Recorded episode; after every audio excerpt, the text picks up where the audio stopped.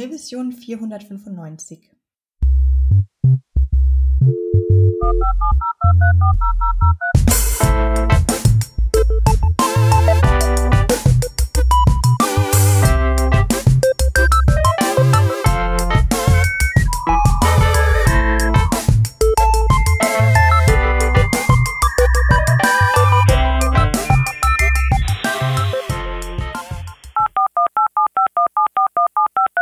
Diese Revision von Working Draft wird euch präsentiert von Hörerinnen und Hörern wie euch. Auf patreon.com slash workingdraft könnt ihr uns ein paar Euro in den Hut werfen. Aus euren Beiträgen und unseren gelegentlichen Werbeeinnahmen bezahlen wir allerlei teure Softwareabos und das Honorar unserer Audioproducerin. Wenn ihr euch auch beteiligen wollt, könnt ihr das unter patreon.com slash workingdraft sehr gerne machen. Wir danken euch tausendfach für die Unterstützung und fürs weitere Zuhören.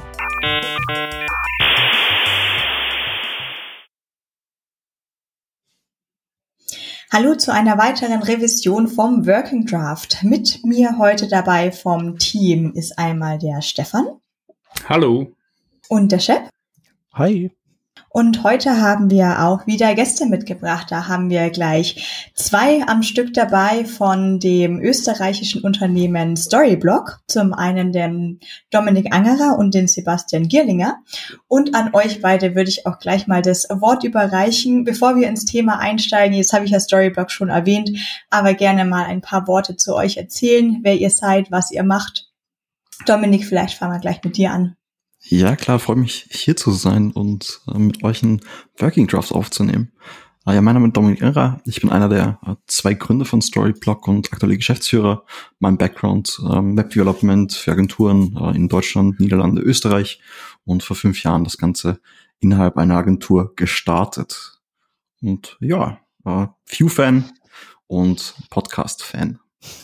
Wolltest mich gleich schon mal glücklich machen am Anfang. Gleich schon mal milde Stimmen. Gut, dann zu dir, Sebastian. Ja, hallo, Sebastian Gierlinger. Ich bin bei Storyblock als äh, VP of Developer Experience. Das heißt, ich darf mich um alle Anliegen für Developer kümmern, ob es jetzt ähm, Dokumentation oder SDKs sind. Und ich freue mich unheimlich über die Einladung heute und dass wir etwas über die V2 von Storyblock erzählen dürfen. Ja, sehr schön. Freut mich, dass ihr hier seid. Genau, jetzt haben wir es schon mal ein bisschen ganz vorweggegriffen. Heute geht es um Storyblock und es geht auch um die V2. Ich spreche das mal deutsch aus. Und bevor wir jetzt äh, schon in die V2 einsteigen, was sich da getan hat, wie ihr dazu gekommen seid, vielleicht noch mal eine Zusammenfassung, was Storyblock ausmacht, was es vielleicht besser macht als andere und welchen Use Cases ihr da so am besten ähm, abgreift. Mich würde ja echt interessieren, wie ihr versucht, ein Headless CMS zu beschreiben. Also wenn wir das Ganze mal umdrehen. Was sagst denn du, Vanessa? Was sind wir? Ein Headless CMS, ja, Mai. Darauf war ich nicht vorbereitet. deswegen lade ich da, deswegen laden wir da extra Gäste ein.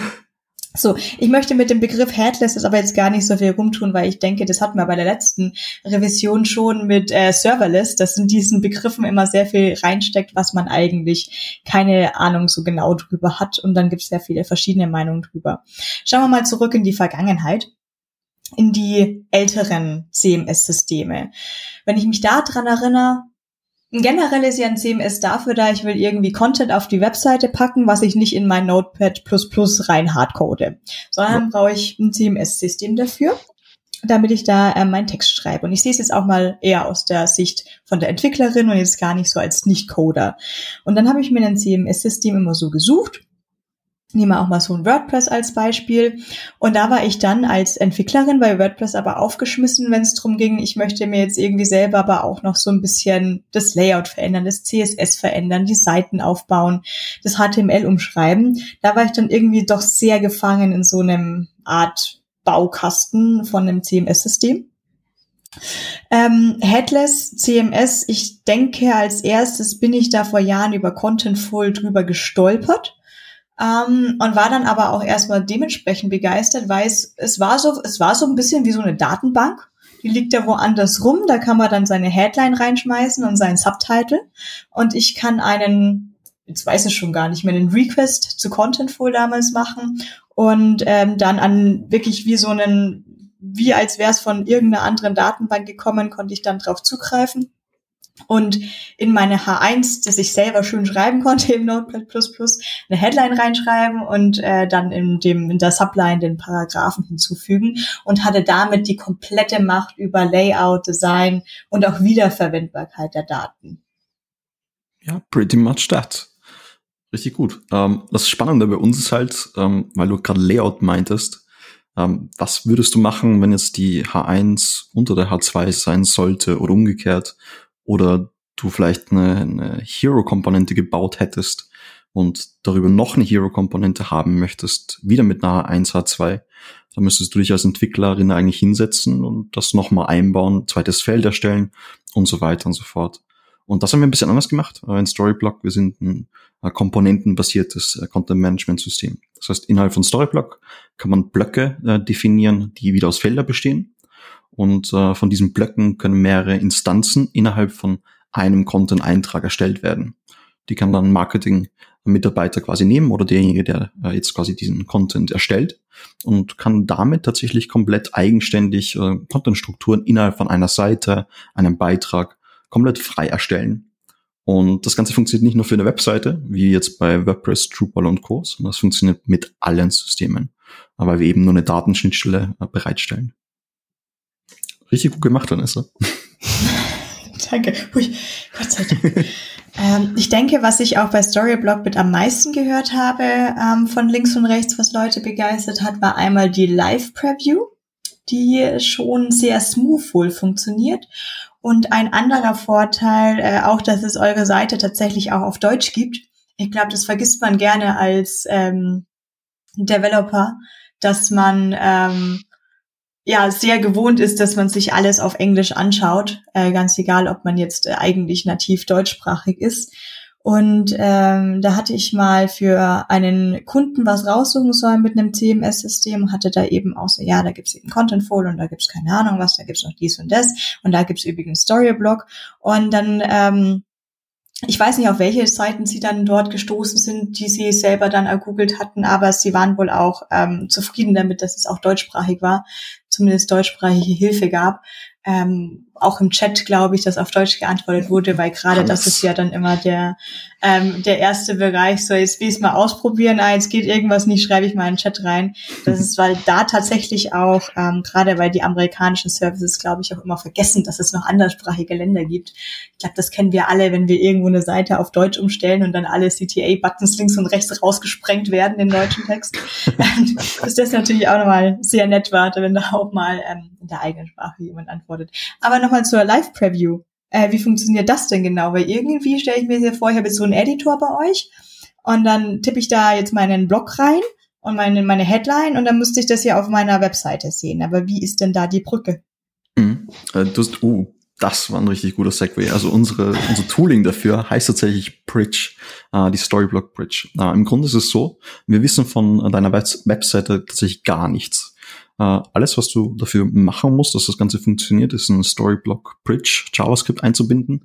Äh, das auch wirklich nur während der Preview. Äh, das kann man anhand von einem Parameter, mit dem wir quasi verwenden, ähm, erkennen. Ähm, das Ganze wird dann quasi per iFrame eingebunden.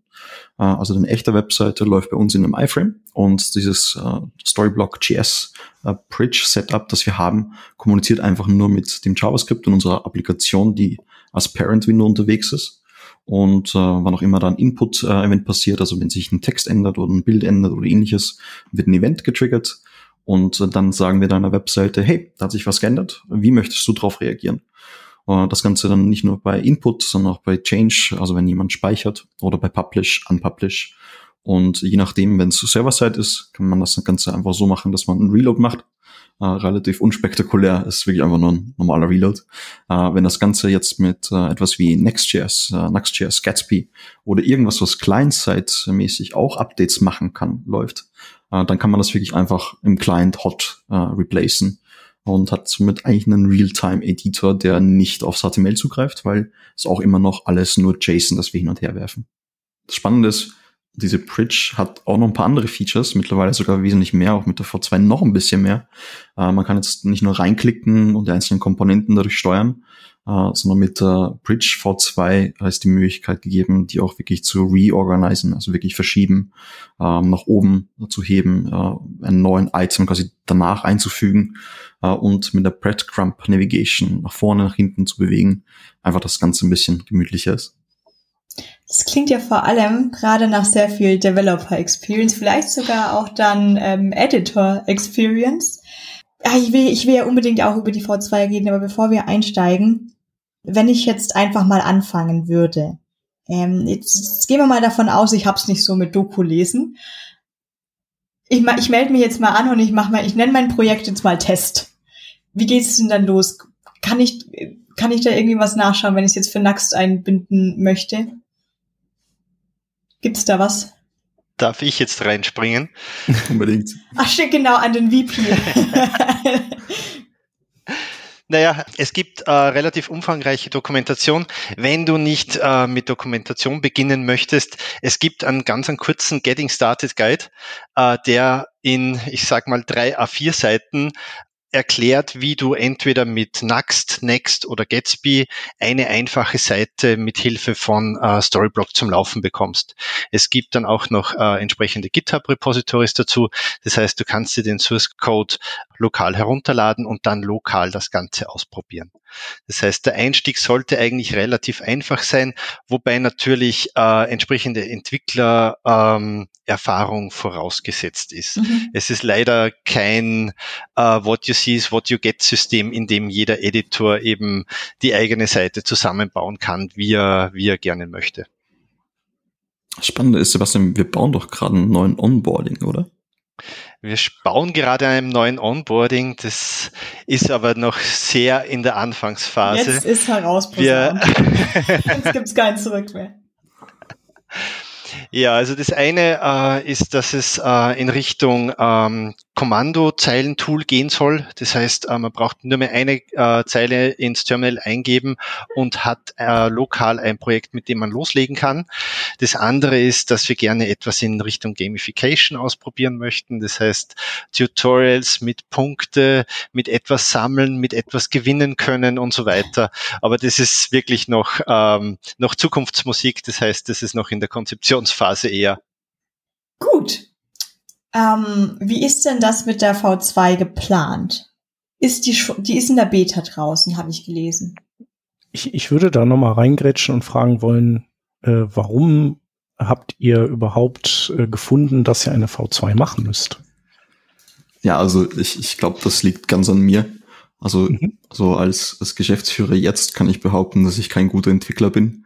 ähm, zumindest war Alex auf jeden Fall der Meinung, nein, natürlich nicht. Ähm, nee, ich glaube, es ist einfach ganz eine gute Zeit, ganz ein guter Zeitpunkt gewesen. Ähm, wir haben ja das Ganze eigentlich gestartet 2015, also wirklich zwei Jahre bevor wir eigentlich die, die Firma gegründet hatten. Und in den zwei Jahren alleine hat sich natürlich einiges verändert. Wir haben damals mit Vue Version 0.11 gestartet, also wirklich sehr, sehr, sehr, sehr, sehr, sehr früh. Haben das Ganze dann noch äh, upgraden können, wirklich auf Version 1. irgendwas und jetzt am Schluss dann 2. irgendwas. Und ähm, natürlich ist mal so der Punkt erreicht, wo man sich denkt, hey, Technical Debt wäre eigentlich ganz cool wegzubekommen. Und ja. ähm, den Code, den damals zwei Leute gestartet haben zu schreiben als ein Prototype, der immer größer wurde und dann natürlich auch Strukturen bekommen hat, äh, bevor Vue.js Project Setups quasi standardisiert sind, mehr oder, oder wurden, mehr oder weniger, ähm, und wir uns das selbst ausgedacht hatten, ähm, war jetzt der Punkt, wo wir mehr Entwickler onboarden mussten oder onboarden wollten. Müsst mhm. wissen, wir sind seit 2019 von zwei Leuten auf mittlerweile 56 gewachsen. Und äh, bis Ende des Jahres werden wir 100 sein. Also es ist jetzt der Zeitpunkt, äh, wo wir tatsächlich entschieden haben, wir sollten Technical Debt loswerden. Und deswegen hat Alex mit dem Team letztes Jahr entschlossen, ein Designsystem zu bauen. Äh, das Ganze läuft unter block.inc ohne C, also Block immer ohne C. Äh, und ähm, das Designsystem basierend auf Vue. Weiterhin haben wir unsere Komponenten gebaut und mit genau diesen Komponenten bauen wir jetzt quasi unsere V2. Äh, somit können wir nicht nur äh, die Technical Debt, die wir quasi aufgebaut hatten, einfach wegwerden oder loswerden. Ähm, wir können uns auch wirklich auf ein Design stützen, das wirklich funktioniert. Und das Onboarding für neue Entwickler ist natürlich wesentlich einfacher, wenn das Ganze ein Standard-View-Projekt ist das Ganze mit äh, Komponenten zusammengebaut wurde. Also das ist einfach wesentlich angenehmer, würde ich sagen. Ja, cool. Ist ja oft so, dass äh, wenn, wenn man losstartet, dann muss man halt eben einfach schnell entwickeln und auch wahrscheinlich äh, zwischendurch immer ganz viel umwerfen und irgendwie die, die Richtung noch immer mal ein bisschen anpassen und mal so und so, je nachdem, wer so die ersten Kunden sind, die man halt hat, wahrscheinlich und was so auch so deren Anforderungen sind, nehme ich an. Also ich denke mal, so wird das bei euch auch vielleicht gewesen sein. Ich würde ja jetzt fast auch eine Teilschuld mit an dieses äh, Frontend-Universum geben, in dem wir Ja, leben, wo auch. ja wenn wir jedes Jahr eine neue Version rauskommt von allem. Aber ich glaube, selbst wenn es das äh, nicht gegeben hätte, also wenn ihr jetzt irgendwie auf einem super, sagen wir mal, althergebrachten, total stabilen Stack schon gesetzt hättet, der den es schon so zehn Jahre gibt, ich glaube, auch dann äh, ist, ist es dann einfach Zeit, dass wenn man dann so weiß, äh, wo man hin will und so ein bisschen sich stabilisiert hat, dass man dann eben noch mal alles Mhm. sauber baut. Ne? Ja, lustigerweise, wir hatten tatsächlich eigentlich gar keine Customizations für einzelne Kunden. Ähm, wir haben prinzipiell nur Features entwickelt, die für mehr Kunden Sinn machen. Mhm. Ähm, wir, wir hatten echt irgendwie den, den Luxus, dass wir relativ schnell profitabel waren und dementsprechend wirklich sagen konnten, hey, äh, das passt einfach nicht zum Produkt. Ja. Vielleicht ist es besser, ihr nehmt einen Konkurrenten von uns. Also das Ja, haben wir tatsächlich auch ein paar Mal gemacht, damit das Produkt das wird, was wir uns damals gedacht haben. Und Mhm. jetzt mittlerweile äh, können wir mit dem Feedback von Leuten halt echt gut umgehen. Und Ja. das Feedback wird auch dementsprechend immer besser. Ja, cool. Hört super an.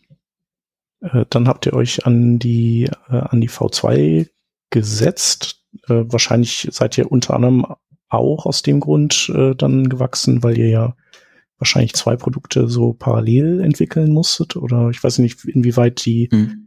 Die V1 dann äh, noch äh, an, an der rumkneten musstet noch oder ob die, ob die so wie sie war dann in Ordnung war. Du hast ja gesagt, also ihr, ihr erfüllt nicht unbedingt immer äh, irgendwie Kundenwünsche, wenn, Uh, wenn da- die euch nicht so in den, also wenn, wenn die, ja, im, im Sinne von nein, aber wenn, wenn die halt irgendwie nicht in euren Plan reinpassen, ne? Und wenn euer Plan jetzt ist, so quasi, wir haben eine V2, dann könnte man ja auch sagen, ja, nee, wir machen jetzt, äh, ja, ist vielleicht Hm. sinnvoll, aber machen wir jetzt erstmal nicht, weil das Das haben wir da tatsächlich auch. die Arbeit in die V2 rein. Ja. Genau, haben wir tatsächlich auch so gehandhabt. Also wir haben natürlich äh, V1 weiter betreut, auch weiterentwickelt. Es kamen auch neue Features auf der V1. Äh, aber unser Hauptfokus war eben die Vorbereitung auf die V2 und ganz viel Feedback, das wir auf der V1 bekommen haben, was dort einfach keinen Sinn macht, neu zu bauen, haben wir einfach in die V2 einfließen lassen. Und ähm, jetzt mittlerweile ist schon Teil online in der Beta. Wir haben einige Beta-User bekommen. Ich weiß nicht, ob ihr das mitbekommen habt, aber es war vielleicht ein bisschen was los auf LinkedIn, auf Twitter. Ähm, man konnte ein T-Shirt gewinnen. Man kann, glaube ich, immer noch ein T-Shirt gewinnen, wenn ich mich nicht irre. Und das ist überhaupt kein Shameless Plug. Äh, und ähm, ja, also das, das haben wir dann dort quasi mitgenommen, das Ganze.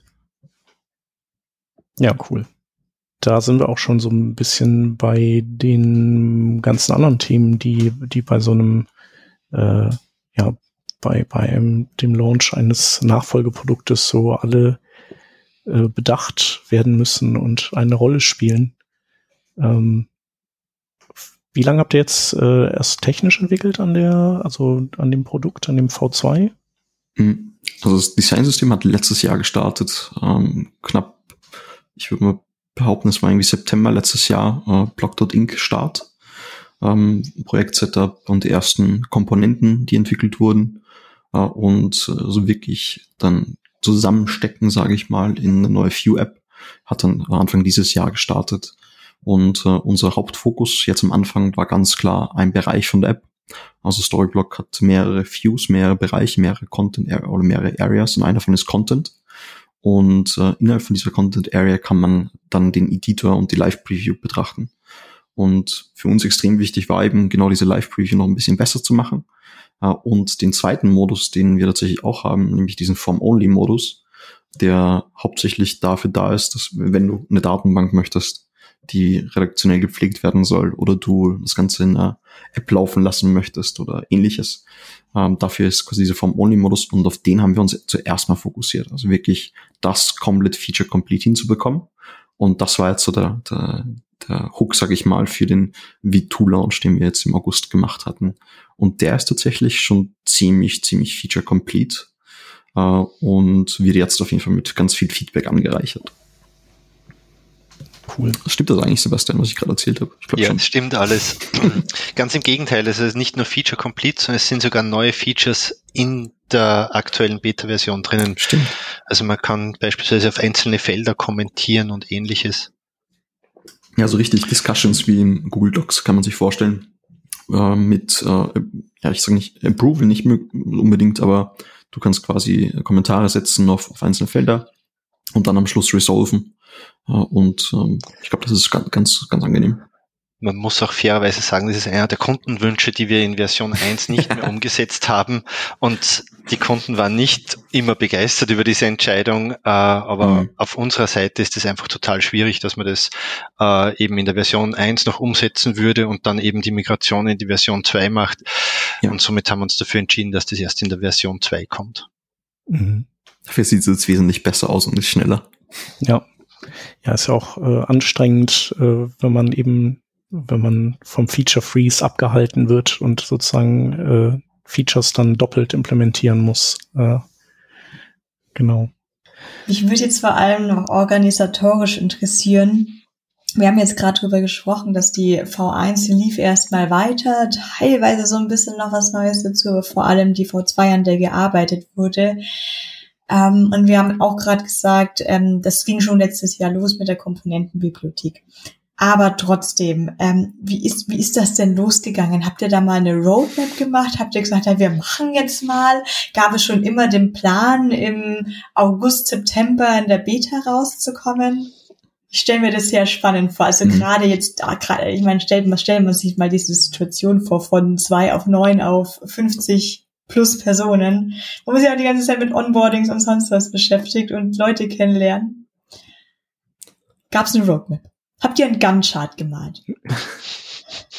Also, da bin ich jetzt mal ganz ehrlich. Ähm, Alex kam einen Tag auf den anderen zu mir. Natürlich hat er das vorher geplant.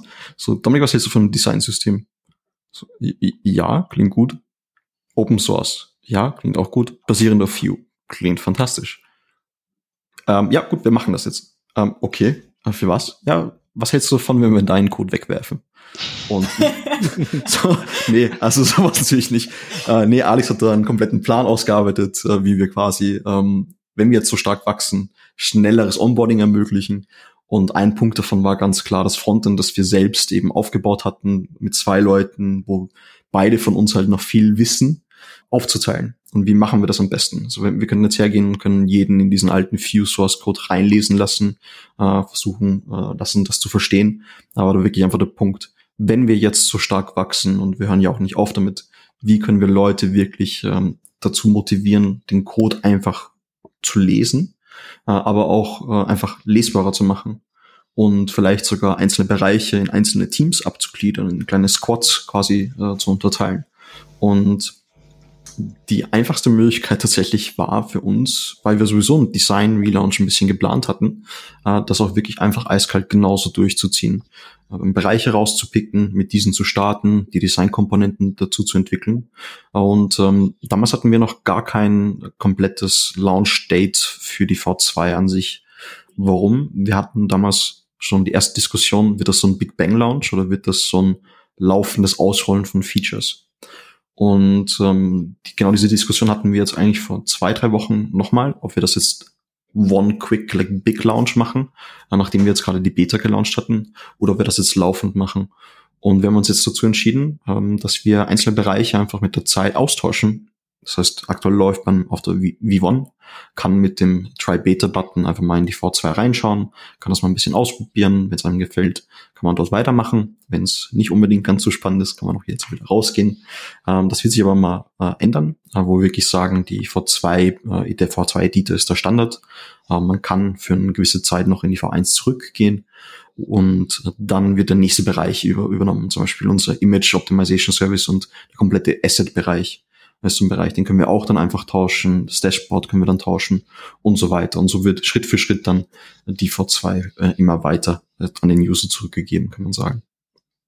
Und ja. Ähm, ja, dafür gibt es jetzt seit drei Wochen eine komplette Roadmap, wann das alles stattfinden wird. Und wir werden eigentlich sogar, ich glaube Ende September, Sebastian. Es kommt drauf an, was du meinst, aber ja, äh, wahrscheinlich. Die Seite, auf der wir die Roadmap publizieren werden mit einem Progress-Banner. Genau. Äh, geplantes Datum ist, dafür ist 1. Oktober, dass, dass es eine Public Roadmap äh, auf der storyblock.com slash v2-Seite gibt, äh, wo man dann wirklich sieht, was eins nach dem anderen kommen soll. Äh, ob das jetzt eine Woche schneller oder später kommt, das hängt etwas vom Entwicklungsfortschritt ab. Aber bis jetzt sieht's eigentlich alles ganz gut aus und die Schätzungen sind auch immer sehr gut. Das heißt, ich gehe davon aus, dass wir dann early next year vermutlich äh, mit der gesamten V2 äh, durch sind. Das Schöne ist, so kriegen wir halt immer wieder Feedback zu den einzelnen Dingen, ähm, was wir jetzt schon an Feedback über den Editor hatten. Also wir hatten so, ein, so eine Idee, dass wir auf kleineren Screens äh, diesen, diese Sidebar äh, über die Preview legen. Also unsere Applikation kann man sich so vorstellen, auf der linken Seite äh, ist so die, dieser iFrame mit der eigenen Webseite inkludiert und auf der rechten Seite ist quasi dann die einzelnen Felder für die Komponenten runtergebrochen.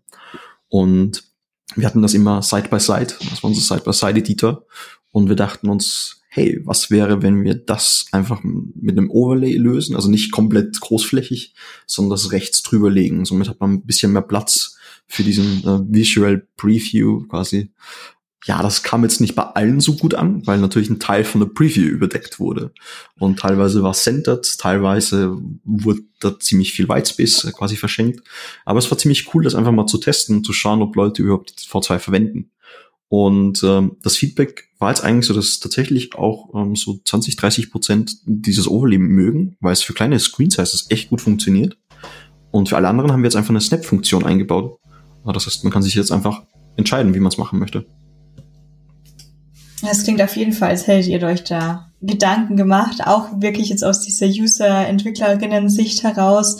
Ähm, ich glaube, das kennen jetzt wir alle, die hier gerade zuhören, auch alle Zuhörer und Zuhörerinnen mit äh, verschiedenen Viewports und die Überlegung, was macht man eigentlich mit Mobile und man hockt hier halt immer so vor seinem MacBook 13 oder 16 Zoll und dann schaut immer alles ganz super aus, aber dann, wer, wer sind jetzt eigentlich die, wer sind die User-Gruppen? Ich frage mich das auch sehr oft. Klar, man kann es auch mit Analytics-Daten mal nachschauen. Aber manchmal würde ich schon gern sehen, mit was für Bildschirmen, also nicht nur mit was für Bildschirmen gehen die Leute um, aber wenn sie dann große Bildschirme haben, machen sie dieses Magnet, dass es dann wieder auf so ein 1300 Pixel runtergeht oder, oder machen Leute die Schriftgrößen größer oder kleiner. Also diese verschiedenen Wege zu haben, ist, glaube ich, immer so ein, so ein good way. Ähm, wenn ich jetzt von V1 auf V2 wechsle, klicke ich auf einen Button ist für mich jetzt noch irgendwas anders? Muss ich da bei dieser Bridge was anpassen? Muss ich da Gar nichts. upgraden? Ist, ist was kaputt? Es gibt keinerlei Breaking Changes für dich. Ist nichts kaputt? Gar nichts. Überhaupt nichts. Das ist natürlich wahrscheinlich auch der Vorteil dieses äh, kontinuierlichen Prozesses.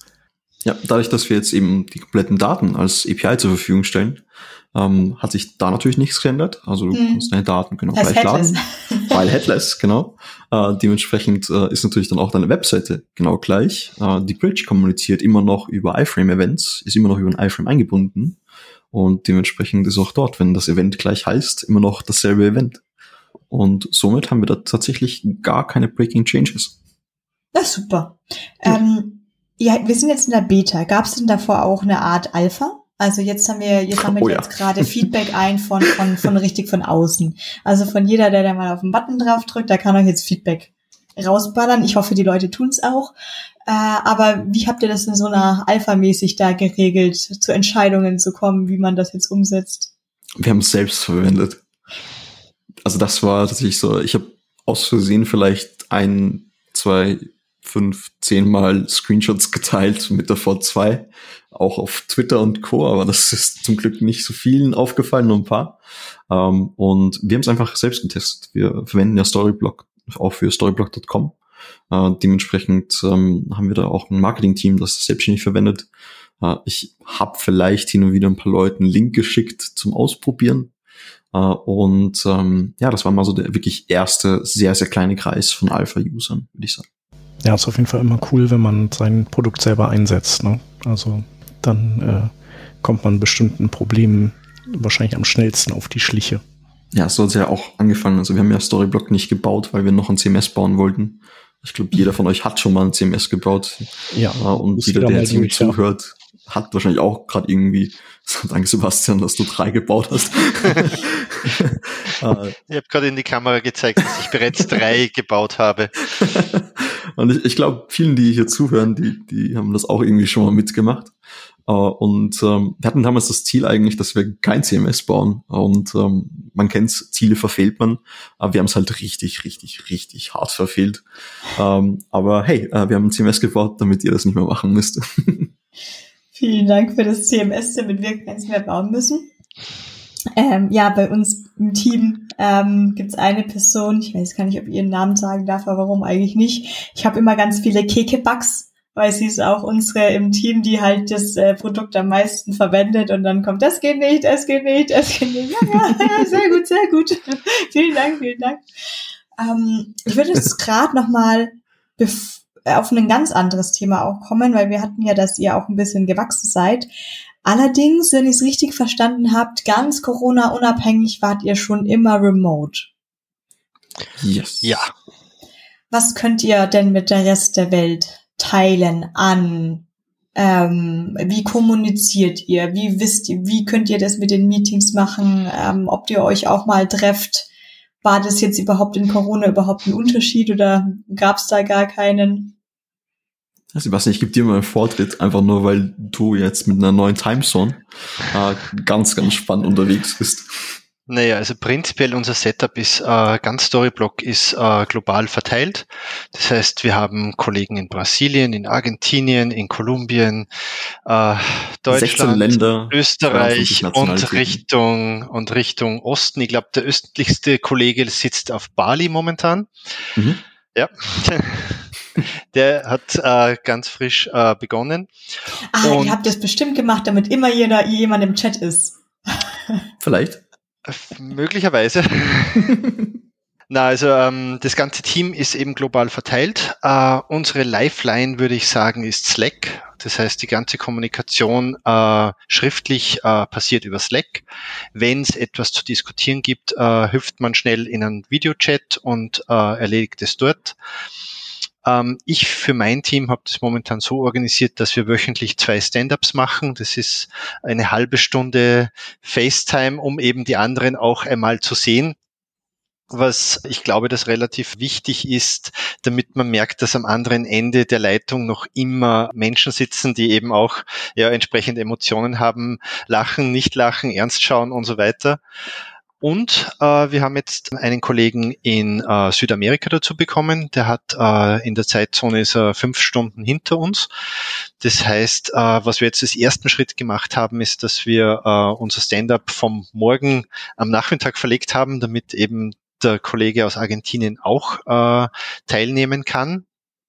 Wenn es dann in die Richtung geht, dass man auch jemanden in Asien beispielsweise im Team haben, werden wir das wahrscheinlich etwas anders aufteilen müssen. Dann könnte ich mir vorstellen, dass eben ein Stand-up am Vormittag passiert und das andere am Nachmittag und dann eben äh, die Kollegen, die nicht äh, teilnehmen können, eben Async äh, entsprechendes Update dazu geben. Und ansonsten zur Company an sich, also Alex und ich waren beide in Linz, als wir gestartet haben. Äh, also Alex in, in Gallnerkirchen, also 10, 15 Minuten äh, von, von Linz entfernt und äh, ich wirklich in der Stadt. Und Alex Familie, also die Familie von Alex kommt, also Frau und Kids kommen aus Brasilien. Und damals war es eine persönliche Entscheidung, zurück nach Brasilien zu gehen, nach Rio. Und ähm, dementsprechend war das für uns eigentlich ganz klar, ja, Alex fliegt halt nach Brasilien, war dann in Brasilien und wir haben genauso weiterhin auf Slack kommuniziert äh, und äh, Videochats gemacht, weil tatsächlich hatte auch, während wir beide in Linz waren, keiner Lust, irgendwie nach Kirchen oder zurückzufahren, weil warum mit dem Auto irgendwo hinfahren, wenn wir eh an was arbeiten und sowieso entweder in Tickets anarbeiten oder im Slack zusammenarbeiten. Und dementsprechend war auch unser erster Mitarbeiter, den wir eingestellt haben, äh, bereits in Brasilien tatsächlich. Also das war auch ziemlich schnell. genau. Seht ihr da auch Vorteile, was die Diversität dann vom Produkt angeht? Wenn man vielleicht da Fall. auch wirklich aus der Bubble rauskommt und auf, auf jeden Fall. Also den, den größten Boost, den, den wir sehen, also wie gesagt, mit, wir sind jetzt mit, mit unseren Mitarbeitern Mitarbeiterinnen in, in 16 Ländern, 22 Nationalitäten. Alleine dafür bekommen wir natürlich verschiedene Sprachinputs und auch wirklich andere Ansichten. Mhm. Ähm, Storyblock gibt's jetzt in elf verschiedenen Sprachen mittlerweile. Also wirklich das Produkt selbst äh, übersetzt. Und äh, auch da ist dann immer wieder mal so äh, eine komplett andere Herangehensweise, weil jeder natürlich aus einem anderen Background kommt. Äh, das bringt uns auf jeden Fall wesentlich, wesentlich weiter. Ja, ich glaube, da kann man, also ich, ich zum Beispiel vergesse auch gerne mal so asiatische Browser. Und dann kommt bei, bei Browserlist kommt dann so, äh, äh, äh, das geht im Baidu nicht. Und ich so, ach, oh Gott, das will ja klar. Ähm, ja, das, das finde ich schon spannend. Gab es denn auch schon ähm, mal so einen, gibt, ja, habt ihr irgendwie da Berührungspunkte mit, keine Ahnung, rechts nach links Schriften? Oh ja, auf, auf jeden Fall. Es gibt bei uns einen, einen uh, aktuell Mode. Ähm, den kann man auch äh, hart aktivieren, also dass der wirklich fixiert in einem Inputfeld aktiv ist. Ähm, auf jeden Fall. Also das, das ist ganz, ganz gängig. Ähm, ich finde am spannendsten Japanisch. Ich, ich versuche gerade Japanisch zu lernen, immer noch. Und ich stelle ab und zu Storyblock einfach mal auf Japanisch um. Dadurch, dass ich weiß, wo ich klicken muss, ist es jetzt relativ einfach. Aber zu übersetzen ist dann immer ganz lustig. Also vor allem Fehlermeldungen, wenn ich irgendwas Komisches mache. Sehr gut. Gut. Was gibt's denn in der V2 noch so? Was sind denn eure Lieblingsgadgets? Bis auf das äh, Overlay, was Overlay, was so drüber fahren kann. Also für mich, ich, ich, ich wäre der Block Navigator. Also wir haben so ein Feature gebaut für den Form-Only-Modus. Uh, und ähm, ich, ich weiß noch, ich habe so einen Artikel geschrieben, wie du mit Nuxt.js äh, eine Multilanguage-Website baust. Mittlerweile haben das schon ganz viele bessere Leute überarbeitet. Sam, Arisa, alle, mehr oder weniger. Und ähm, wir haben dazu einzelne Komponenten verwendet, um die Bereiche abzuteilen. Das heißt, es ist ein bisschen verschachtelt äh, und es sind einige ähm, Komponenten gebaut, wie zum Beispiel eine Rich-Text-Komponente, eine Image-Komponente, Picture-Komponente, äh, Code-Block, äh, der wieder nested sein könnte mit anderen Examples, äh, Videoblöcke, also wirklich ganz viele verschiedene Komponenten, die halt untereinander sind. Und ähm, früher im, in der v 1 quasi war es so Steuerung F und dann suchen wir mal, wo der Text nochmal war und äh, der Block Navigator macht das Ganze halt wesentlich einfacher. Klickt einfach drauf, hat ein Inputfeld genau für diese Suche, gibt es ein, hat alle Aufpunkte genau da, wo genau dieser Text ähm, drin wäre. Äh, links nach meiner kleinen Ansicht und kann einfach kurz draufklicken. Ah, nee, das war nicht das Richtige. Also eine ganze Volltextsuche. Eine komplette Volltextsuche im Content Editor und das ist so gut. ja, Wahnsinn. Wer hat denn das implementiert? Ja, äh, das komplette Produktteam, also Ademar, Emanuel, Lisi, alle, alle sind, sind Wahnsinn. Also wer schon mal versucht hat, eine Volltextsuche zu implementieren, wird Bescheid wissen, warum ich so reagiere. Das ist so. falls, mich, falls, das, falls man mich das nochmal fragt, so bei der Schätzung, na, XL mal 800. Sebastian, was ist deins? Ich glaube, äh, für mich äh, das Beste an dem Ganzen ist, dass es einfach viel moderner und frischer aussieht.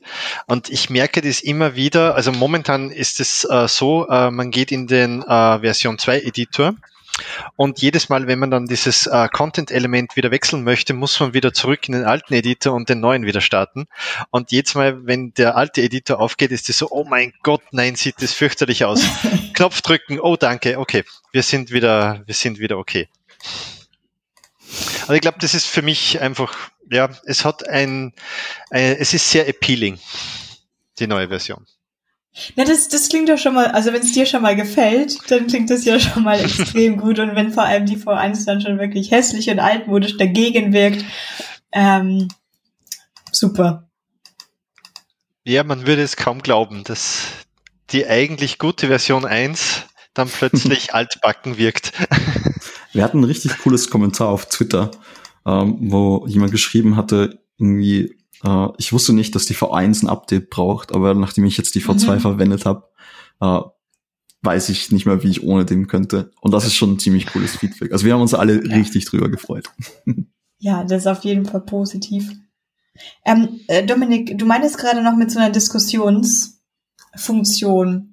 Jetzt ja. bin ich da in meinem Kopf nochmal drüber gestolpert. Wer nutzt die denn so? Sind es dann Entwicklerinnen, die ja sagen, nee, ich würde jetzt einen anderen Slack vergeben oder ich würde das jetzt anders schachteln? Oder sind das dann ähm, Leute, die da die Texte schreiben und sagen, was man da jetzt eigentlich am besten schreiben sollte oder Bilder, Bilder austauschen? Hm, tatsächlich beide. Ähm, wir haben es äh, mit dem Fokus gebaut für die Leute, die wirklich redaktionelle Inhalte pflegen. Also das war unser Fokus. Mhm. Äh, aber auch ähm, als, als Marketer hat man mal Fragen, hey, gibt es eine einfachere Art und Weise, die, die Komponenten zu verschachteln? Äh, und da kann man genauso einfach einen Kommentar setzen äh, auf zum Beispiel diesen Bodyfield oder ein Blockfeld äh, und ähm, einen Entwickler, der quasi im Team ist, im Space ist, äh, taggen und einfach zu sagen, hey, ähm, kannst du hier mal drüber schauen? Geht das leichter? Geht es einfacher? Habe ich das richtig gemacht? Oder auch, hey, ähm, passt das für SEO? Soll ich da vielleicht was anderes machen? Ähm, und ähm, ja klar, so kann man auf jeden Fall machen. Also das, das, das, das ist so der Plan, dass das Entwickler verwenden, um Feedback zu geben, äh, wenn sie zum Beispiel jetzt irgendwas sehen, aber auch Marketer eben, dass die sagen können, hey, ähm, die Headline passt eigentlich gar nicht, ähm, oder passt die Headline, oder hey, bitte das übersetzen, oder wir haben also alles, wo du halt kommentieren möchtest. Ich habe gesehen, ihr habt ja auch so einen, äh, ihr habt ja auch so einen Freigabeprozess, also ähm, optional wahrscheinlich, ähm, braucht ja nicht jeder. Aber ich denke, da macht das ja auch Sinn, dass, dass man Dinge zurückgeben kann und sagen kann, hier, guck mal da und da, da musst du vielleicht nochmal drüber gehen. Und dann kann man den nächsten Anlauf machen und schauen, ob man dann die Hürde nimmt oder nicht. Genau. Ja, komplett. Also wir hatten ursprünglich äh, bereits eine Kommentarfunktion, die wurde aber jetzt nicht so oft verwendet, äh, weil die Kommentarfunktion rein nur auf einen Content-Eintrag quasi gesetzt worden war. Ähm, somit konnte man schon sagen, hey, die Headline ganz oben im Hero, äh, die passt jetzt nicht so ganz. Aber es ist natürlich umständlich dann zu sagen, okay, die Headline da oben in der Komponente oder verschachtelt dort. Und so kann man einfach ganz einfach reinklicken. Man sagt, gut, genau dieses Feld, hey, die Headline ist eigentlich nicht so cool oder das Text müssen wir noch, äh, den, das, das Bild müssen wir noch ändern. Und dann gibt es eine kleine Discussion-Übersicht, die einfach aufpoppbar ist und dann sieht man, welche noch nicht resolved sind. Man kann einfach auf das, äh, das Kommentar quasi klicken, springt dann genau zu dem Feld, genau zu der Komponente, die ist gehighlightet und man weiß genau, okay, da, diese Headline, das ist es. Also es macht auch die Leute wieder ein bisschen schneller, was ich glaube ich auch ganz cool ist. Ja. Ja, klingt total sinnvoll, auf jeden Fall. Würde mich eh interessieren. Habt ihr schon mal ein Kommentarsystem verwendet, das wirklich gut funktioniert hat? Alle Nein, schütteln, den Kopf. Alle ah, ja, stimmt, genau. Wir sind ja wieder Audio, ne? deswegen. Ja, also heftiges Kopfschütteln von allen Beteiligten.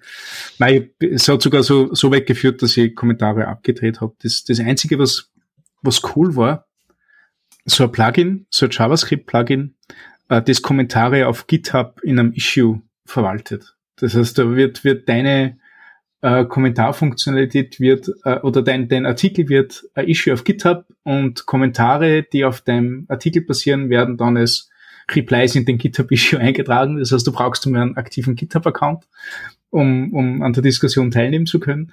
Aber dafür hast du noch auch sämtliche, sämtliche Features von diesen GitHub-Issues und das war recht nett. Aber das war die, aber ich habe es nie ausprobiert, weil ich, ich habe irgendwie das Vertrauen in Kommentare verloren gehabt zu dem Zeitpunkt. Ja, okay, also User-Generated Comments ist auch immer so ein Thema. Aber in einem Workflow-Setting habe ich tatsächlich auch noch nicht irgendwie ein komplett cooles Kommentarfunktionssetup gesehen. Nicht Miro, mhm. ähm, so ein Miro-Board, äh, das wir auch verwenden, hat ein ganz cooles äh, Kommentar-Feature, in dem du einfach irgendwo random auf dieses Whiteboard draufklicken kannst und einen Kommentar setzen kannst.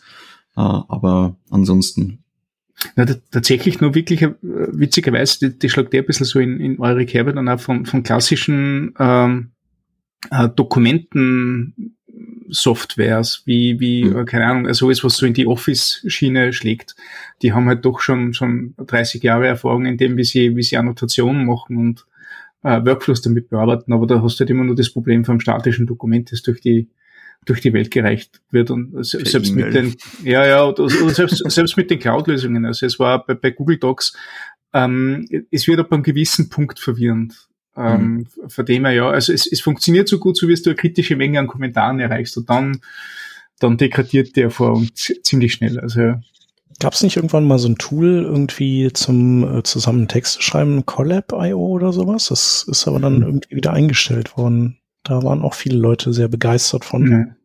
Also ich habe einmal das, das Hack MD verwendet.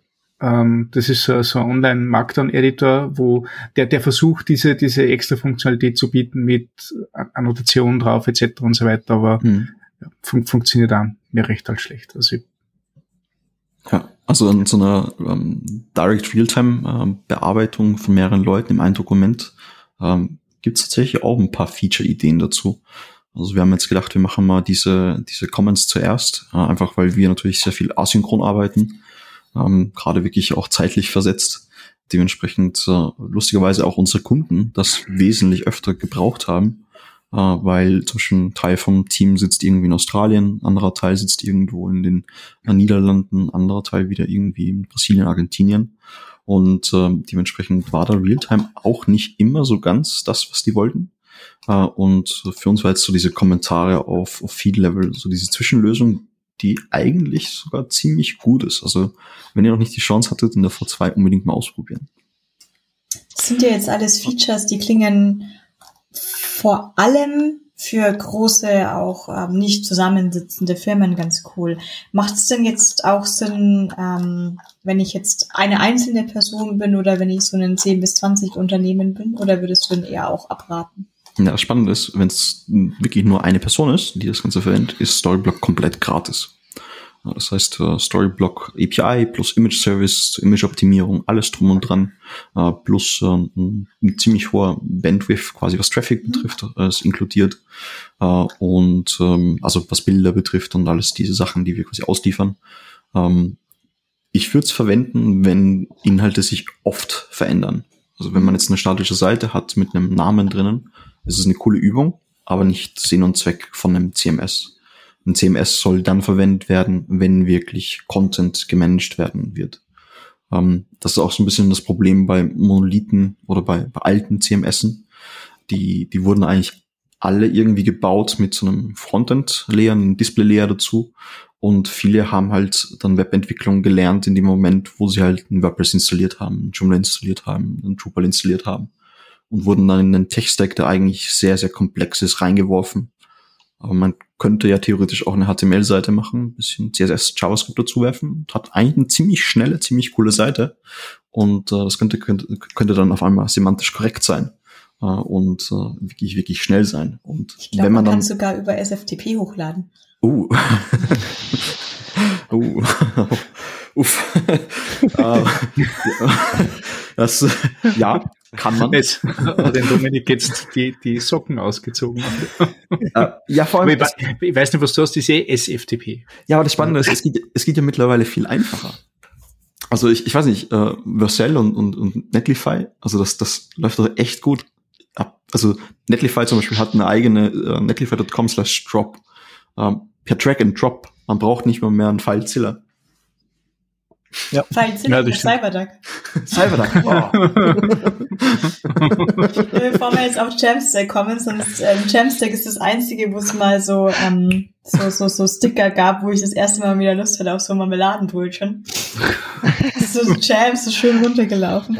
Ähm, war jetzt habe ich total einen Fun von. Nein, doch, ähm, Bilder. Ähm, die Bilder waren für mich als Einzelperson das Spannendste. Du, Dominik, du meinst jetzt gerade, es ist tatsächlich frei als einzelner User. Jetzt nicht mhm. hieß es, du kriegst mal 14 Tage Premium und sobald du alles Tolle kennst, danach darfst du da bezahlen. Mhm. Ähm, weil mein CMS ähm, Ansatz oder wofür ich das mal brauchte, war tatsächlich erstmal für Bilder, weil ich bin tatsächlich sehr schlecht geworden, was Bildbearbeitung angeht. ist ein bisschen an mir vorbeigelaufen und ich habe auch kein Photoshop mehr installiert.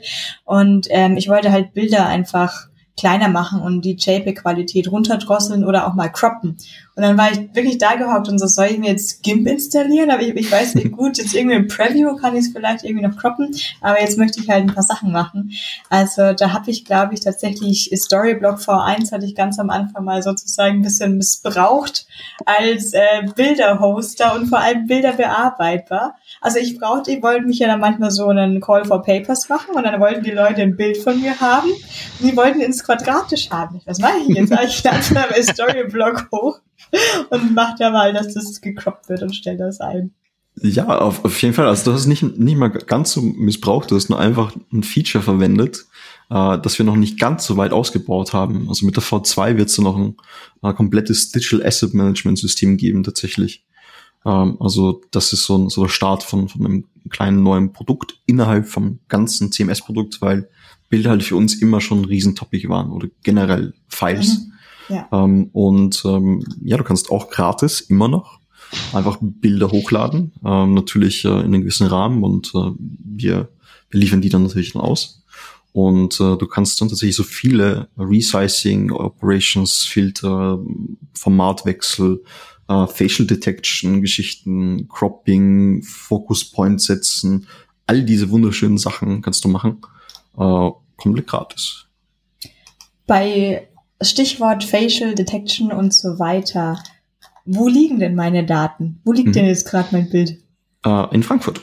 Ähm, wir hosten tatsächlich unsere Core-Infrastructure in, äh, auf dem AWS-Service in Frankfurt. Äh, es gibt ein Fallback äh, in einem anderen EU-Region-Cluster von AWS. Ähm, wir werden tatsächlich ein bisschen spät in dem Jahr noch eine komplette US-Infrastructure aufbauen, die komplett mhm. separat ist.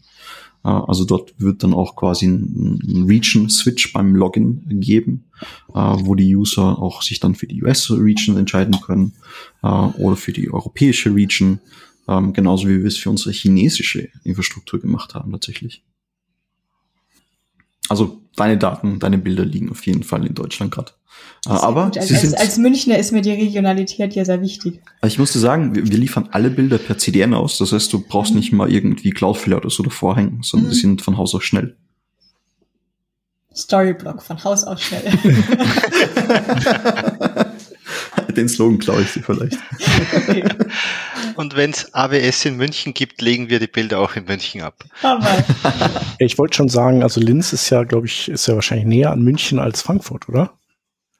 Äh, ja, tatsächlich. Also zur Not fahre ich halt mit dem Auto hoch und liefere das Bild aus. also das passiert, als wird jedes Bild persönlich vom Chef ausgeliefert. ja. Pixel für Pixel. 1A. Es dauert halt ein bisschen. ja, cool. Ja, ich würde, äh, glaube ich, so, äh, so Einzelkämpfermäßig wahrscheinlich euer Produkt da sehen, wo ich äh, eine Seite bauen möchte nach, äh, nach meinen, so wie ich, wie ich das gerne machen möchte, aber vielleicht nicht für mich, sondern für, für einen äh, Non-Techie mhm. eine kleine Seite baue und der oder die soll dann eben äh, leicht zugängliches Interface haben, mit dem sie oder er dann alles machen kann, was mhm. sie möchten. Mhm. Ähm, ich habe eben ja einfach keinen Bock habe auf WordPress oder Drupal war ja auch irgendwie die, die haben doch so Div-Container da ausgeworfen, noch und nöcher und Typo 3 ist auch, auch schmerzhaft. Ja, also wenn, wenn du sowas machen möchtest, geht das natürlich auch. Dein User wäre immer noch komplett gratis. Und sobald du einen zweiten User hinzufügst, ist es gerade äh, zwischen sieben und neun Dollar äh, für mhm. jeden weiteren User, wenn du weiterhin auf diesem Basic-Plan beziehungsweise demnächst Community-Plan unterwegs bist. Mhm. Und ähm, wenn du auf storyblock.com gehst und auf die Pricing-Page, gibt es natürlich verschiedene Pläne, die wir anbieten. Und wir haben die Pläne, äh, die es jetzt gibt und auch die, die demnächst kommen werden, so gestaltet, dass die eigentlich nur dann notwendig sind, wenn dein Unternehmen größer wird, wenn du mehr Collaboration Features brauchst, wenn du ein Activity Log brauchst mit einer kompletten History bis ans Jahres äh, nicht Ende, sondern umgekehrt Jahresanfang oder zu, zehn Jahre zurück. Also wenn ich jetzt zum Beispiel in den Storyblock Space von der Webseite, die wir 2016 gestartet hatten, reingehen möchte und wissen möchte, wann ich die erste Story gepublished habe, dann gibt es so ein Activity Log Feature. Uh, und wenn man sowas braucht, beispielsweise als Unternehmen, dann gibt es einen anderen Tiering. Und, Habt ihr dann ähm, auch sowas wie äh, Versionierung der, der Inhalte? Also das ja, klingt ja. so ein bisschen danach. Äh, Habt das haben wir separat nochmal extra. Ah, cool. uh, das gibt es nämlich gerade auch bereits im Gratisplan. Also wir haben mhm. da wirklich geguckt, dass die Features, die wir in diesen größeren Packages, also wir, wir nennen die oder werden die in Zukunft Entry und Teams nennen. Uh, danach gibt es dann Enterprise. Uh, die sind dann wirklich dafür da, wenn man jetzt uh, so als Entry, als, als Company reingeht und man braucht ein bisschen mehr Availability, mehr Traffic ähm, und äh, hat äh, schon, ich sag mal, ein Team von fünf Leuten, äh, dann kann man sich das Paket einfach nehmen, dann hat man alles, was man braucht, um zu starten äh, und kann damit eigentlich direkt loslegen. Wenn man dann merkt, hey, eigentlich will ich noch mehr Collaboration Features, ich möchte meine Workflows, die wir standardmäßig mitliefern, nochmal komplett customizen und ich möchte das Ganze noch ein bisschen umbauen, dann ist der Moment gegeben, wo vielleicht Teams interessant wäre. Und wenn man dann anfängt, irgendwie über Multi-Market-Setup aufzubauen. Also nicht nur mehrere Sprachen, weil Mehrsprachigkeit geht in allen Plänen. Also das ist gratis. Du kannst so viele Sprachen hinzufügen, wie du möchtest. Aber diese verschiedenen Märkte, also verschiedene Projekte, verschiedene Teams, die andere Content-Strukturen haben. Also ein komplett anderes Repository. Äh, das wäre dann irgendwie Enterprise-Szenario, würde ich sagen. Mhm. Ja, cool. Weil du gesagt hast, Chap, dass du das ähm, für, für, Leute nutzen würdest, die jetzt ähm, keine Techies sind. Also ich habe ich hab gemerkt, dass es auch, auch mir als, als Techie bei gewissen Projekten hilft, wo ich jetzt nicht unbedingt also die, die ein bisschen anders sind wie mein Blog. Also bei meinem Blog ist, ist ganz easy, da schreibe ich das Markt dann runter, commit das fertig, das ist mein täglicher Workflow, das funktioniert. Äh, dann habe ich aber so, so eine lustige äh, Portfolio-Seite, die, die ich gerade mache und da ist halt sehr, sehr cool, dass du, wenn du jetzt anfängst, in so Komponenten zu denken und ein bisschen so ein Designsystem zu denken und du äh, dies, diesen Atomic Design äh, Vorschlag machst, den der Brett Frost ja vor, keine Ahnung, einer halben Dekaden äh, äh, irgendwann einmal vorgeschlagen hast, dann hast du noch ein ziemlich cooles Mapping zwischen den Komponenten und, und deiner Content-Struktur. Ne? Und da, da machst du mir das ganze Set an Komponenten. Das ist gerade für so ein, so ein ähm, ähm, Bleistift-Designer, wie ich bin, der halt einfach keine, keine Ahnung hat von, von, von, von Farbkontrast, Abständen oder was auch immer, ähm, ziemlich super, weil da, da kann ich mir zur Not ein, ein Theme kaufen und kombiniere die ganzen Sachen.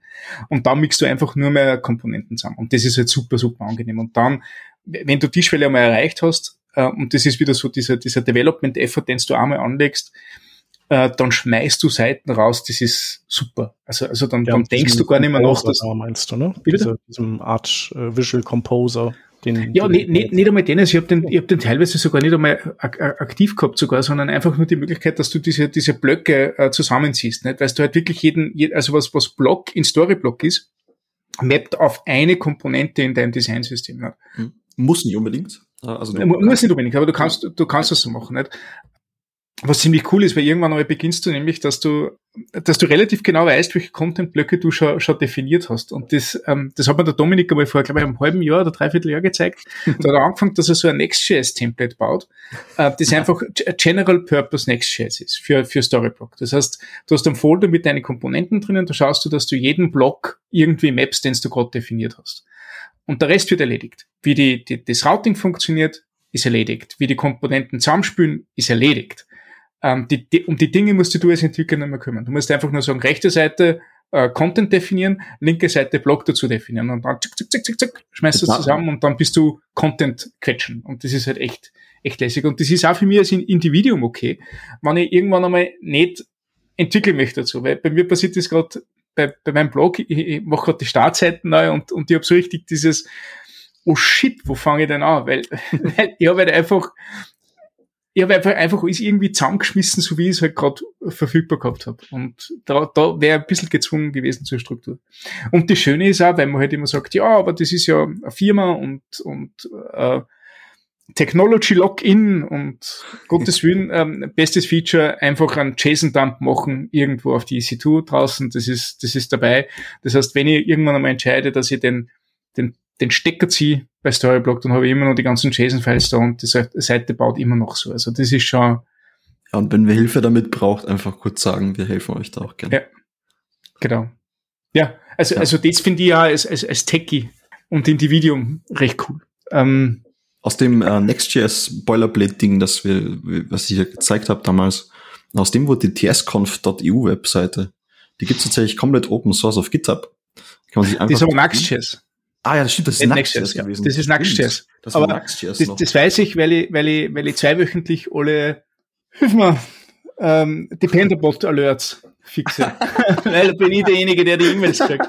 ah, du bist also, es. Ja, genau. Also die, die, die Script.conf.org-Seite und die TS-Conf.U-Seite sind mit Abstand die aktivsten Seiten bei mir. Nicht, weil, weil sie gerade im Moment bei den Konferenzen so viel tut, sondern weil der Dependabot auf zwei Frameworks aufbaut, die wir seitdem nicht mehr sauber aktualisiert haben.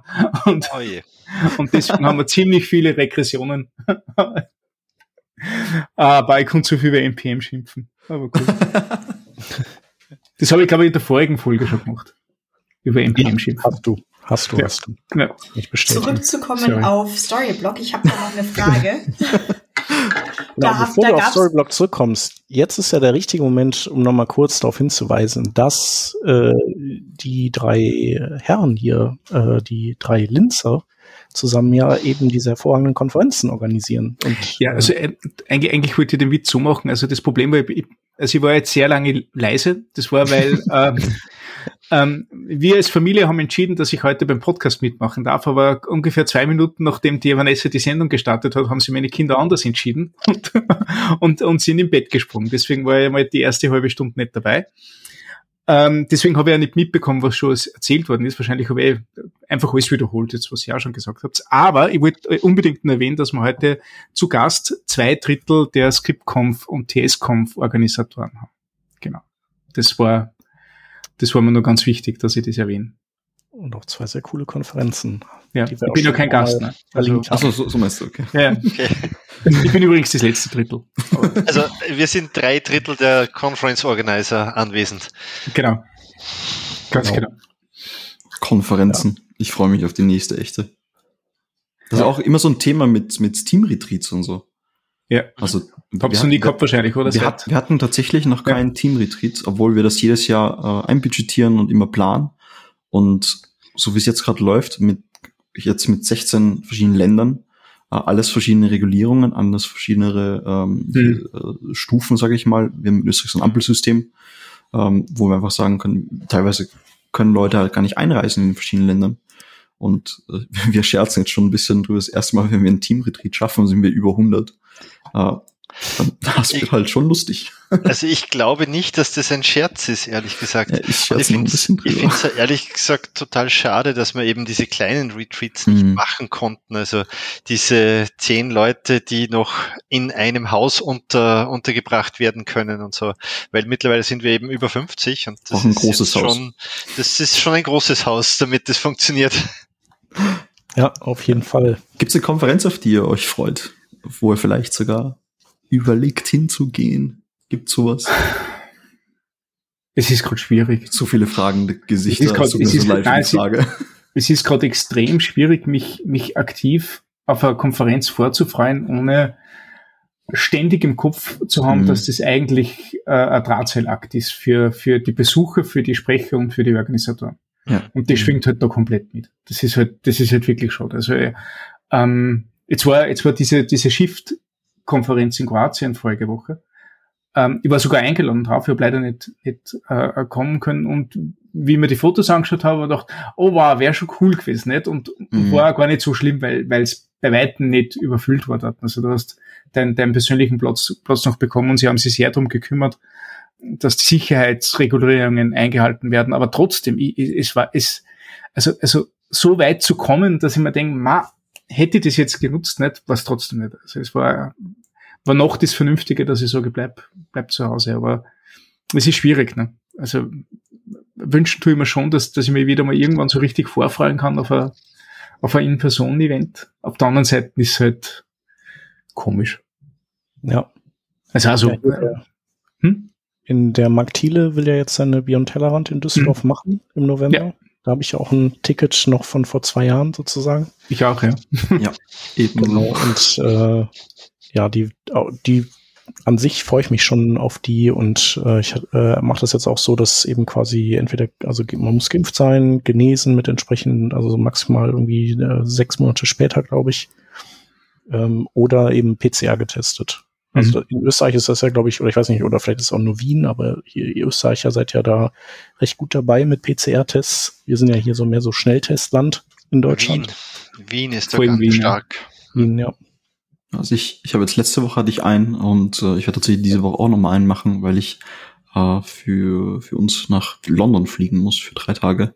Und da brauchst du tatsächlich mittlerweile, wenn du aus Österreich kommst, weil es nicht so gut läuft, denke ich mal, mittlerweile einen PCR-Test. Also da kommst du gar nicht drum rum. Ja. Ja, und dann gibt's äh, kurz zwei Tage später wäre in Amsterdam die Performance Now, die ich eigentlich auch immer sehr gerne besuche. Mhm. So eine kleine, aber feine Konferenz, so mit äh, so Web-Perf-Nerds, die sich da treffen. genau. Ähm, ja, die, äh, die sind aber auch super vorsichtig und überlegen, machen das auch als Hybrid-Event wahrscheinlich oder sagen es doch ganz ab. Äh, das weiß halt irgendwie keiner so richtig. Ne? Mhm. Ja. Also, wenn ihr, wenn ihr auch gut kennt, der, der Harry Roberts, ne? Ja, der ist jetzt, der ist jetzt mit unter den Organisatoren von der Stimmt, ja. ähm, Perf Now Konferenz gegangen. Ja. Also der, der hat doch letztens einen Vortrag bei dem Event vom Mark Thiele, also diesen, der macht ja auch diese äh, zwei, alle zwei Wochen macht er so ein, so eine Art quasi Mini-Beyond-Tellerrand online. Und ähm, genau, da war Tim Cadillac und, und Harry Roberts und war auch wieder gut. Ja, und ansonsten, glaube ich, plane ich aber auch nichts. Also. Mm -mm. Also Vanessa hat uns gerade so einen Link geshared, wie es in Österreich aussieht. Und? Schon ziemlich scary. Aber ja, schon. Mach aber ich, einfach wieder aber, zu. Was hat sie geschrieben? Eidertäuschen. Eiderdäuschen. Achso, okay, cool. Ah, das ah, ah. Sorry. ah, Inzidenz über 200. Ja, ja, man bitte schon lang. Um, wir ja. haben circa über 300, also. Ja. Ja, das ist, das ist ja. fürchterlich. Nein, es, es geht ja gerade. die ganzen Bayern, die zu Besuch sind. Nein, nein, es, ist, es, es, es geht gerade in, in Österreich, also in Oberösterreich, wo wir hier sind, geht es gerade auch ziemlich gut ab mit einer der höchsten Inzidenzen in, in, in, in Österreich. Ähm, aber das wird sich alles nach der Wahl ändern, wenn die Parteien noch endlich irgendwie, irgendwie die Eier haben, dass sie das Ganze adressieren. Ja, ich glaube, wir haben sogar am gleichen Wochenende. Am gleichen Wochenende. Ende, Ende September irgendwie. Ja. Aber 26. bei euch nur für Oberösterreich, die Wahl ja, genau. aus. Mhm. Okay. Ja, ach, ich weiß auch nicht. Also Pandemie-Management äh, sehr, sehr unbefriedigend, muss ich sagen. Ja.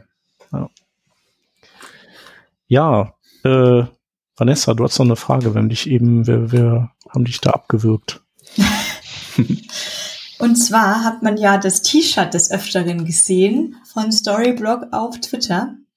Und da hatte ich eine Frage. Ich habe jedes Mal, wenn ich das T-Shirt angeschaut habe, das Gefühl, ich schaue auf zwei Among Us-Männchen. Habt ihr sehr, sehr viel Among Us gespielt? Oder wo kommen diese beiden Astronauten her? Oh, wow. Ähm, nein. Also, also die, die, die komplette Logik und so ist inspiriert natürlich von, von der Next.js-Conf mit, den, mit dem Ticketsystem an sich. Und wir wollten halt kein, keine Konferenz machen, sondern wir haben uns überlegt, so Amazon fliegt irgendwie ins Weltall, also Bezos, ähm, mhm. dann Virgin Galactic fliegt ins Weltall. Ja, müssen wir auch mitziehen, oder? Also Storyblock, wenn die das können, können wir das ja. auch. Und äh, deswegen haben wir uns gedacht, äh, das Motto ist jetzt ähm, so äh, New Galactic Experience für Storyblock mit der Storyblock für zwei. Und ähm, jetzt, wo du sagst, vermutlich war da ein bisschen Among Us Influence dabei, aber nicht bewusst, ähm, weil Nikola tatsächlich auf die Idee gekommen ist, dann einfach ein, ähm, ja, einen Astronauten einfach quer über unsere ganzen äh, Sachen drüber zu legen. Und äh, zwei Stunden später war auf einmal dieses Design da und jeder von uns so, passt. Genau das ist es. Sehr gut. Ich dachte schon, vielleicht ist da irgendjemand sass beim beim Editieren und deswegen gibt es Kommentarfelder, wo man besprechen kann, wer hat hier schon wieder alle die Zahlendreher reingebracht und wer hat schon wieder die Headline gelöscht. ja, also äh, Among Us ist auf jeden Fall ein gutes Spiel, muss ich sagen. Das, das sollten wir auch mal wieder spielen. Eignet sich auch remote. Ja, ja absolut. Eignet sich nur remote. Ich weiß nicht, ob man es im Raum zusammen. Äh, tatsächlich ähm, gibt es eine Version davon, die heißt einfach Werwolf. Mhm. Das ist genau ja, dasselbe. Ja, ja, ja. das ist genau dasselbe, aber halt so analog. Ich habe gehört, da gibt es noch so ein Spiel, aber das darf ich jetzt nicht auf dem, im Podcast aussprechen. Okay. Hatten ja, ihr könnt ja mal googeln. Willst du uns, uns einfach reinschreiben, wir sagen es können? Ja, ja, ja. Ich schreibe ich schreib wenn, die Vanessa das jetzt rein, wenn die Vanessa das jetzt reinschreibt, dann, dann, dann plaudere ich ich so aus. Also das ist wie so wie das Eidertäuschen. Ne? Aber, ah, nein, das darf man nicht sagen. oh Gott. so, das darf sich dann die Vanessa einfach mal dann auf Twitter von allen irgendwie aus den Ohren ziehen, aus dem Mund ziehen lassen.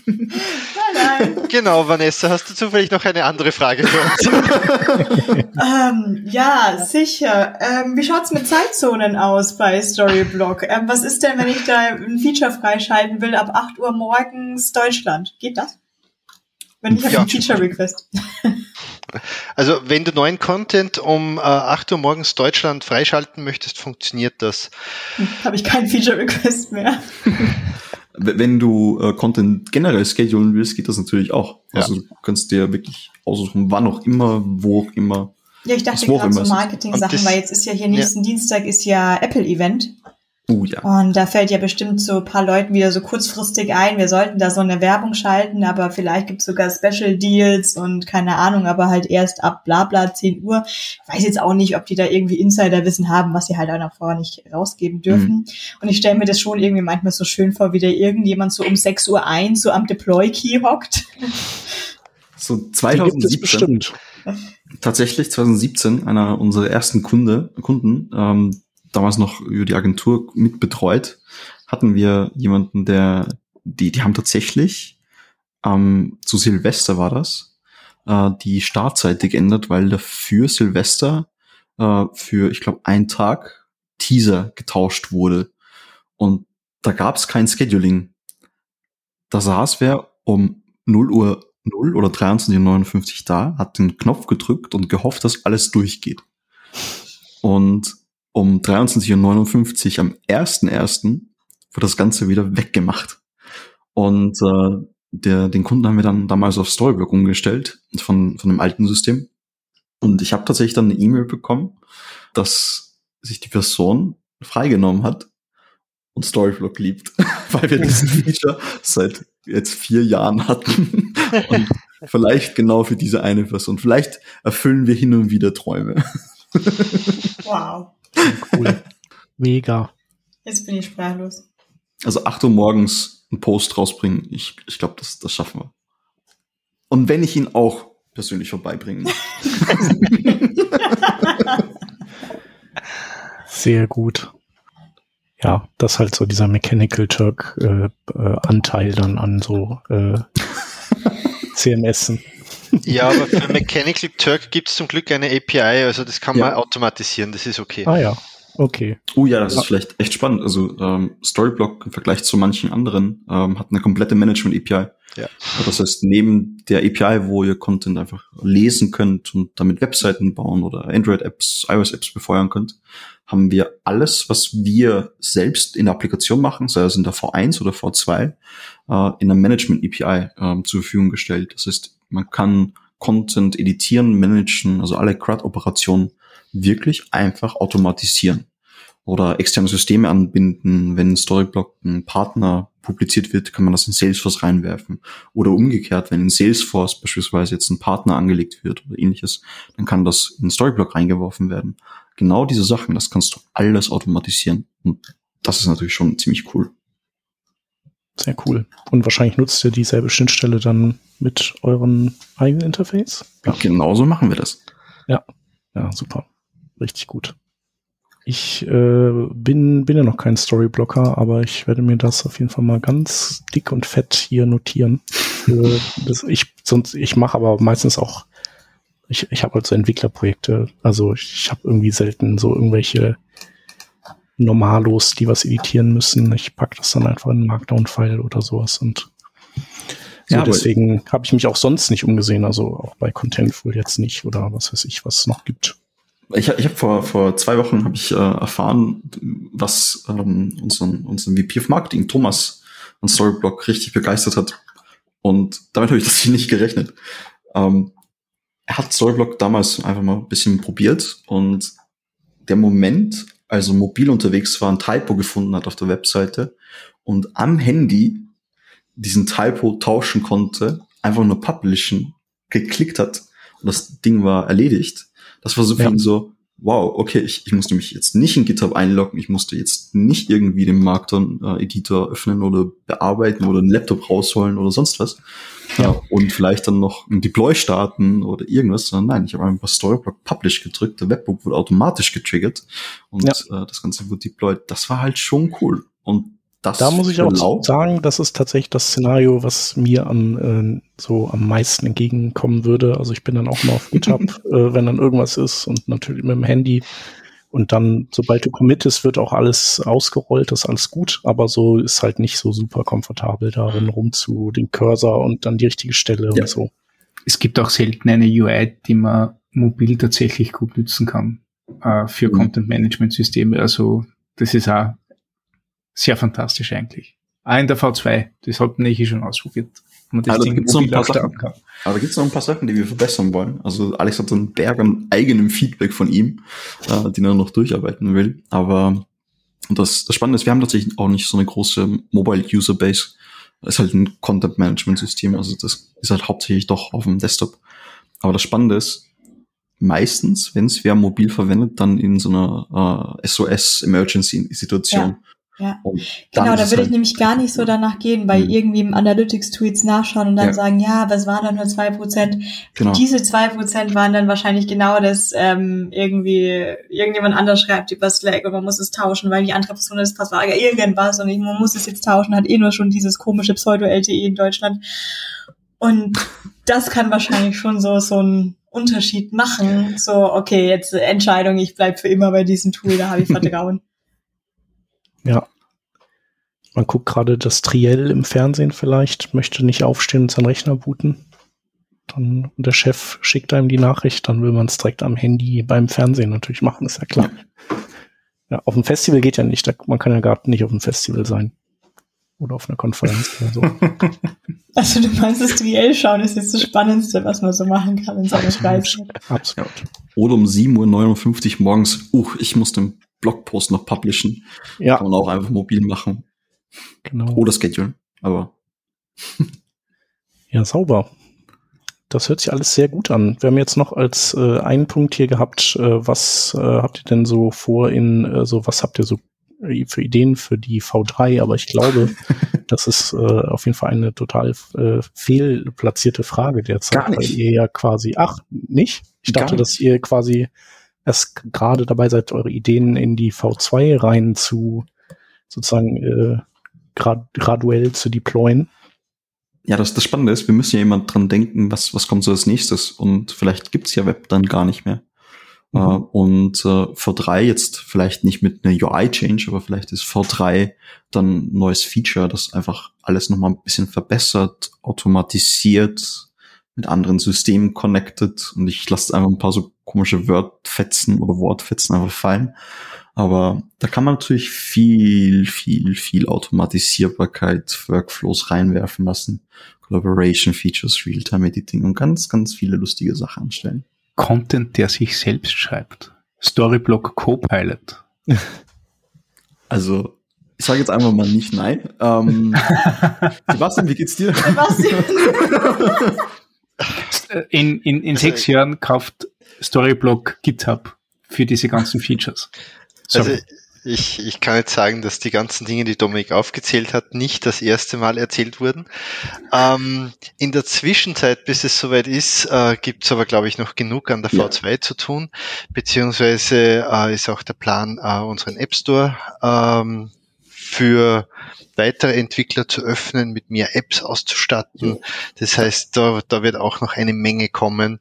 Und ich glaube, das haben wir jetzt aus, eingedeckt bis in zwei oder drei Jahren mit den Dingen, die, die noch an Ideen vorhanden sind. Dürfen wir eigentlich Werbung machen?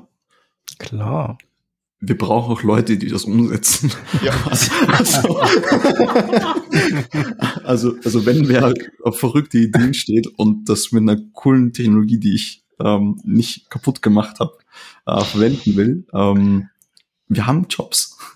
Storyblock.com slash Jobs. Bitte vorbeikommen und angucken. Genau, sag mal schnell, was, was für Menschen ihr sucht. Ihr sucht äh, wahrscheinlich äh, View Frontend-Entwickler. Also wir haben jetzt wahrscheinlich auch so DevOps-Menschen braucht ihr bestimmt auch reichlich, oder? Genau, also so. äh, DevOps haben wir ausgeschrieben, äh, AWS Knowledge äh, vom Vorteil. Äh, ansonsten bringen wir es dir bei, wenn du dich dafür interessierst. Äh, Frontend, äh, egal was du gemacht hast oder was du machen möchtest, bitte bewerben. Ähm, wir haben Futures im Einsatz, Backend genau dasselbe. Wenn du was machen möchtest, haben wir einen Platz für dich. Ruby und Python ist aktuell im Einsatz bei uns. Und ähm, dann haben wir noch irgendwie an, noch 17 andere Stellen, die nicht als Entwickler sind. Äh, aber ja, tendenziell mehr Stellen als tatsächlich ausgeschrieben. Wenn nichts dabei ist, einfach mir auf Twitter schreiben. Cool. Und alles remote, wie gesagt. Oh, ja, genau. Abs absolut. Kann einfach da weiterarbeiten, wo man bisher auch in die Tasten gehauen hat, wenn man das möchte. Oder nach Brasilien umziehen geht auch. Ja, oder wir haben gerade in Hamburg tatsächlich ein, äh, inoffiziell, offiziell so ein, so ein Büro aufgemacht. Mhm. Ähm, am Ende der, der Reeperbahn Millantor Platz. Und ähm, ja, da waren wir tatsächlich auch vor vier Wochen. Ähm, paar Fotos machen, ähm, einen Mitarbeiter da oben treffen mhm. äh, und ähm, gemeinsam mal für den Tag arbeiten und die V2 Landingpage Prototypen oder Prototypen. Das ging eigentlich ganz schnell, ein paar, paar Stunden. Ja, cool. Ja, wir werden auf jeden Fall eure Jobseite noch verlinken, genauso wie äh, die anderen Dinge, die, die so gefallen sind als Stichworte, wie zum Beispiel hier äh, Block Inc. und vielleicht auch die T-Shirt-Verlosung, falls wir die noch finden. Auf jeden Fall storyblock.com slash v2. Ah, alles klar. Und bevor wir den Deckel ganz zumachen, habe ich noch einen Link und zwar die, äh, die Vanessa kennt die Person ebenfalls, nämlich der Axel Rauschmeier und der ähm, Johannes Weber, die ja auch den JS-Kongress machen, der glaube ich, wo du ja auch Jurymitglied äh, oder nee, äh, Programmkomitee-Mitglied mhm. warst. Ne? Der ist, der hat ja dann ist ja nicht stattgefunden, mhm. glaube ich. Ne? Leider, leider. Mhm. Die TS-Conf EU auch. Äh, die mhm. haben einen schönen ähm, Newsletter, den ES Next Newsletter, wo die immer ein paar schöne äh, JavaScript-bezogene Themen raussuchen. Genau, und wer da so interessiert ist, der kann den ja abonnieren. Genau. Und da geht es auch um, um Tooling natürlich rund um JavaScript. Genau. Ja, vielen Dank, äh, dass ihr da wart. War super interessant, war auch überfällig. Also äh, sehr gute Idee von der Vanessa, euch anzuhauen. Und äh, ja, auch verwunderlich, dass ihr noch gar nicht da wart, äh, nachdem ihr mit dem Stefan schon so viel da ausgeheckt und aufgegleist habt äh, in Linz. Stimmt eigentlich. Genau, oh. Stefan, was fällt dir ein? Nein, nein, natürlich nicht. Ja, tatsächlich, ist mir, tatsächlich ist mir offensichtlich nichts eingefallen. Also, Stefan ist ja selber auch nicht mehr hier gewesen. Ja, das stimmt. Ich bin ja, ich bin ja Gast im eigenen Podcast. Genau. Aber vielleicht, äh, wir haben ja auch schon gesagt, wir können uns öfter mal so irgendwie tagsüber auch mhm. mal aufnehmen. Das ja, das ist, das ist so super zum Einrichten, nicht? Also da, also da habe ich keine Kinder, die immer auf der Nase tanzen. Ja. Das heißt, der Stefan wird vielleicht dann öfter wieder, wieder hier sein. Ja. Oh, apropos, apropos Kinder, ich habe gerade wieder den Anruf von einem Kind durchs Babyphone gehabt. Ähm, der ist verrückt. Ich klinge mir schon mal aus. Dankeschön. Servus. Schönen Abend hier. Genau. Ciao. Ja, danke für die Einladung, Vanessa. Ja, gerne. Ich habe hab, hab Twitter-Post gesehen mit V2 und ich habe ja gerade schon gemeint, ich bin heute bin, bin ein bisschen lesefaul geworden in meinem Alter. Dachte ich, sprech mal einfach drüber, da muss ich mir, muss ich mir nicht so viel durchlesen. Ja, ähm, aber schön. ja, ich habe natürlich auch gleich die V2 dann durchgeklickt, geschaut, was Mobile so macht. Ich habe hab nicht so viel gefunden, was nicht geht. Gutes Ding also. Alles klar. Dann Dankeschön, Dominik. Dankeschön, Sebastian. Danke für die Einladung. Und äh, wir lesen uns auf Twitter und sehen uns hoffentlich hier und irgendwann in echt auch nochmal. Ich warte auf die nächste Stripconf. Und Blinzertorte. Genau, so machen wir das. Genau, bei Fragen äh, und Anregungen unserer Hörerinnen und Hörer, wie gesagt, immer gerne in die Kommentare oder ihr schreibt uns oder die beiden direkt auf Twitter oder den Account Storyblock mit einem K, kein CK. Genau. Also, bis nächste Woche. Macht's gut. Tschüss. Ciao. Tschüss. Ciao.